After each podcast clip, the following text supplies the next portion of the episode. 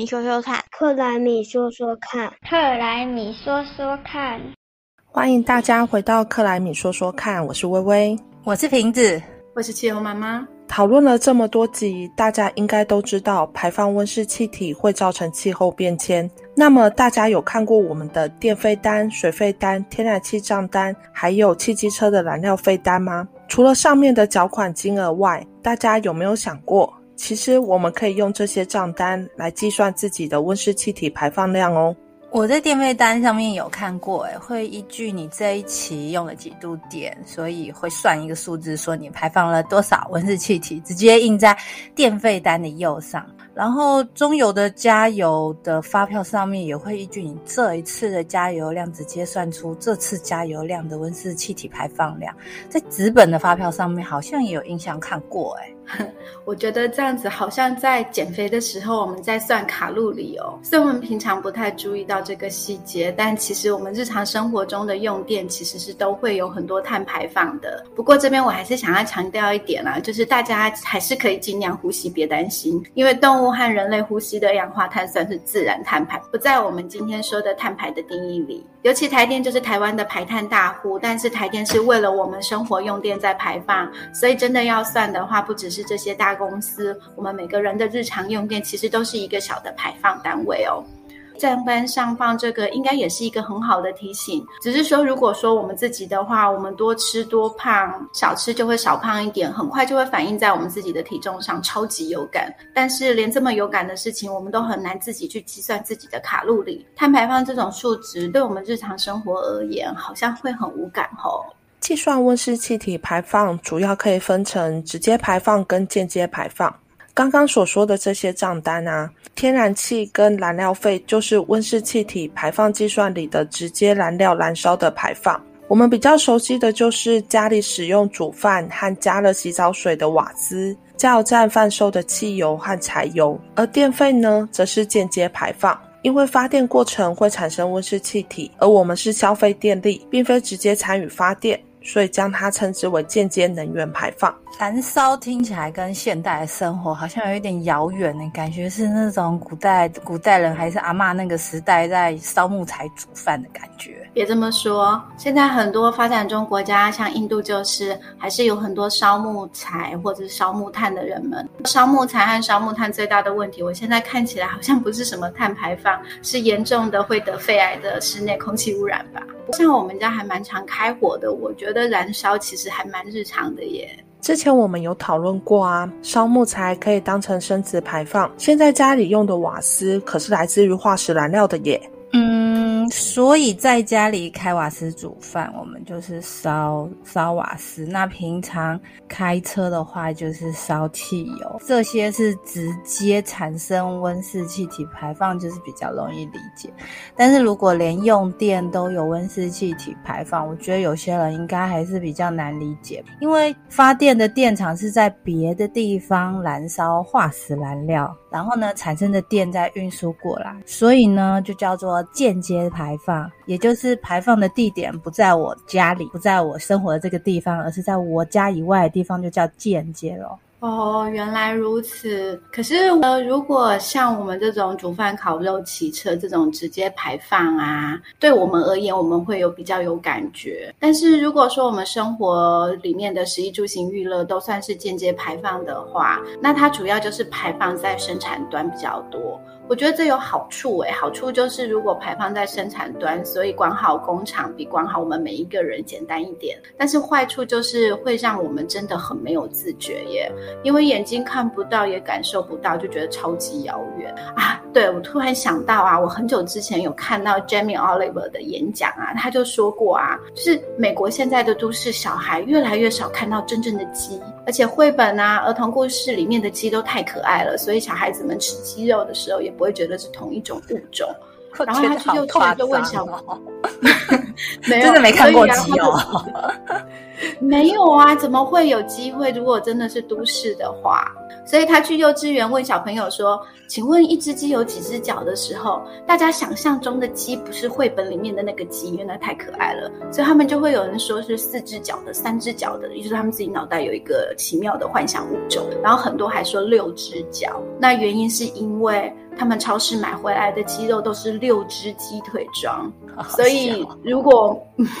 所以我们看他们是呃有吃过鸡肉，没有看过鸡走路的，所以他们连一只鸡都这样，何况我们这些是肉眼完全看不到，而且跟我们日常生活很间接的间接碳排放呢？嗯，是啊，所以其实我们可以从就是最简单的账单来了解我们自己的温室气体排放情况。其实像温室气体的计算其实非常简单，它就是使用量乘以温室气体排放系数。像电费，我们可以上能源局的网站查询，计算后就能了解我们自己的用电温室气体排放量。而天然气与汽机车燃料费的部分，则可以上环保署国家温室气体登录平台，找到相对应的排放系数，就能做初步的估算了。哎，大家。哎，我觉得我大家都知道，温室气体不是只有二氧化碳而已。像烧汽油好了，它同时会产生三种温室气体，除了我们大家都知道的二氧化碳之外，还会有甲烷跟氧化亚氮，同时都会在燃烧的时候排放出来。呃，不同的温室气体，它排放的时候，它的因为它对地球的温室效应是有不同的强度，所以会乘上另外一个系数。就是嗯，如果你有听过。的话，那就叫 GWP 的温室气体暖化前四。那最后就会再统一起来，把这三种排放量全部加在一起，透过这个换算，然后来算出相当于多少二氧化碳来排放。那这就会叫做二氧化碳的排放当量。那像我们上一次有提过啊，IPCC 对不对？它就是联合国在处理这件事情的的重要的单位嘛。他们在二零一三年的第五次的评估报告里面啊，它就是定义说每排放一公斤的甲烷，它就相当于排放二十八公斤的二氧化碳，这样。我觉得像这种统一的单位，或说标准化，真的很重要哎。就像我们在量体重的时候，要换算成公斤。是像美国，他们就是用磅啊、盎司的这种，就真的很不亲切。讲半天，其实我都算不出他们到底是多重。所以这些温室气体排放也是，假如 A 说他今天排放了五公斤的二氧化碳，然后 B 说他今天排放了一公斤甲烷，哎，然后呢，到底是谁多谁少？所以就干脆用二氧化碳当基准，全部算成二氧化碳，这个。就就方便比较了。这个值啊，刚才瓶子也有提到，我们叫它做二氧化碳当量，它其实英文的代号就是 CO2，但是后面加一个一，这个一就是 estimate，就是估计值的意思。就像瓶子刚才说的，一公斤的甲烷是二十八公斤的二氧化碳当量的话，那我们回到 A 排放了五公斤的二氧化碳和 B 排放一公斤甲烷，一起换算成二氧化碳当量就可以比较出来了。B 同学一共排放了一乘上二十八等于二十八公。的二氧化碳当量，所以比 A 的排放多多了。希望大家没有给我这些数字给搞晕。嘿嘿，真的有一点复杂，用讲了的话。不过这些就是数字标准化的重要性啊。那我们来看看哦，如果每排放一公斤的氧化亚氮，是相当于排放多少公斤的二氧化碳呢？哦，这个氧化亚氮它的 GWP 值就比甲烷更高。每排放一公斤的氧化亚氮，相当于排放两百六十五公斤的二氧化碳。所以，虽然燃料燃烧的排放是以二氧化碳为主，但是我们还是要考量一下其他的温室气体排放要算进来，因为它的那个 GWP 值也不低，这样子。嗯，会不会有人好奇啊？我们很多人家里都有的汽车和机车，燃烧一公斤的，呃，我们以九八五千汽油来说好了，到底会排放多少的温室气体呢？那我们如果来算一下，就是九八汽油的话，它是辛烷，所以它假设完全燃烧的话，它的用它的燃烧方程式，它最终的产物会产生九个水跟八个二氧化碳。所以我们粗算一下它的汽油密度和摩尔数之后，它就可以算出一公斤的九八五千汽油是可以排放二点二五公斤的二氧化碳当量。九五九二柴油，因为它们等级比较低，所以事实上它们等级越低，排放量就会越多。然后你可能会想说，哎，一公斤排放二点二五公斤，听起来也还好嘛。但是想想，我们台湾的机动车辆，就是汽车跟机车的登记数量有两千两百四十七万，都快跟人口差不多了。也就是说，在统计学上，微微家的小婴儿其实也可以算是有车一族了啊。对，没错。然后，假如每天啊这些都用一公斤五千汽油的话，再乘上三百六十五天，就会变成很惊人的年排放的一千八百四十五万吨二氧化碳当量啦。那我们再来看看哦。电费和天然气使用费啊，它其实是实际使用计量的，就跟刚刚加油费一样。可是汽机车的燃料费的费用就是以车辆分类，然后 CC 数、平均用油量和平均行驶里程去做计算。比如我今天有一台两千 CC 的汽油小客车，无论我有没有使用，我每年都要交六千一百八十块的燃料费。而如果是电动车，则因为没有使用燃料，所以不用另外交燃料费。因此，其实，在选择是否购买交通工具上，我们也可以将燃料费纳入考量。比如，我平常几乎都是大众运输为主，我就不要另外购入机车啦。真的需要打开手机找找共享机车就够喽，不用养车又不用燃料费，一举数得呢。补充一下，这些汽机车的燃料费的集聚也是未来台湾要收碳费的计算基础哦。那刚刚也有说到排放系数的部分，每年台电公司都会公布前一年度的电力温室气体排放系数。电力排放系数会跟我们的发电结构有关。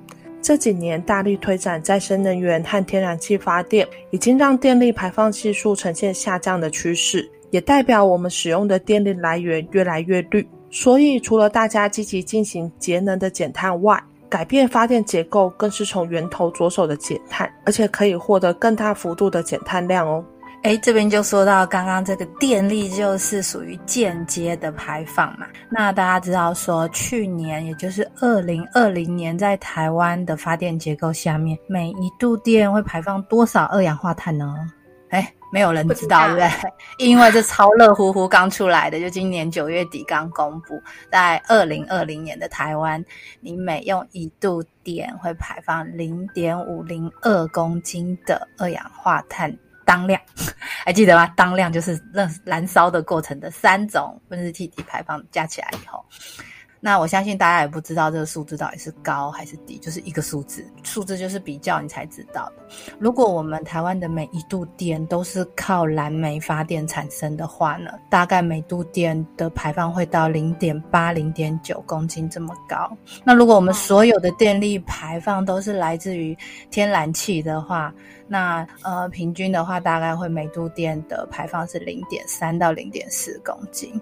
既然我们不是全部都是烧煤发电，也不是全部都是天然气发电。嗯，我们现在是零点五零二，大家就会看出，哎，这中间会有什么差别呢？那其实也会跟我们的再生能源的占整个供供电的结构比例有关，因为再生能源几乎是零排放的，呃，所以每一年的电力排碳的系数都会依据到底我们是用了多少火力发电，还是多少再生能源发电，甚至核能发电这个部分的这些比例会去调整。那当然，呃，再生能源的发电占比越来越高的时候，我们就会看到，呃，每一年的电力排放的系排碳的系数就会降。所以这个数字，其实我就很希望一年比一年还要低这样子。我现在想到，如果说啊，是照我们现在台湾平均的每一度电会排放零点五零二公斤二氧化碳当量的话，那我前阵子居家办公的家里电费来算，我两个月大概用了七百多度的用电量，所以我的排放量差不多就三百五十公斤以上了耶。如果我一个家庭要怎么样达到碳中和的话，那每一棵树一年可以吸收五到十公斤的碳排放量来看，我两个月就消耗掉七十棵树一年的 quota 了耶！种树怎么来得及我们用电吼？一年绝对来不及啊！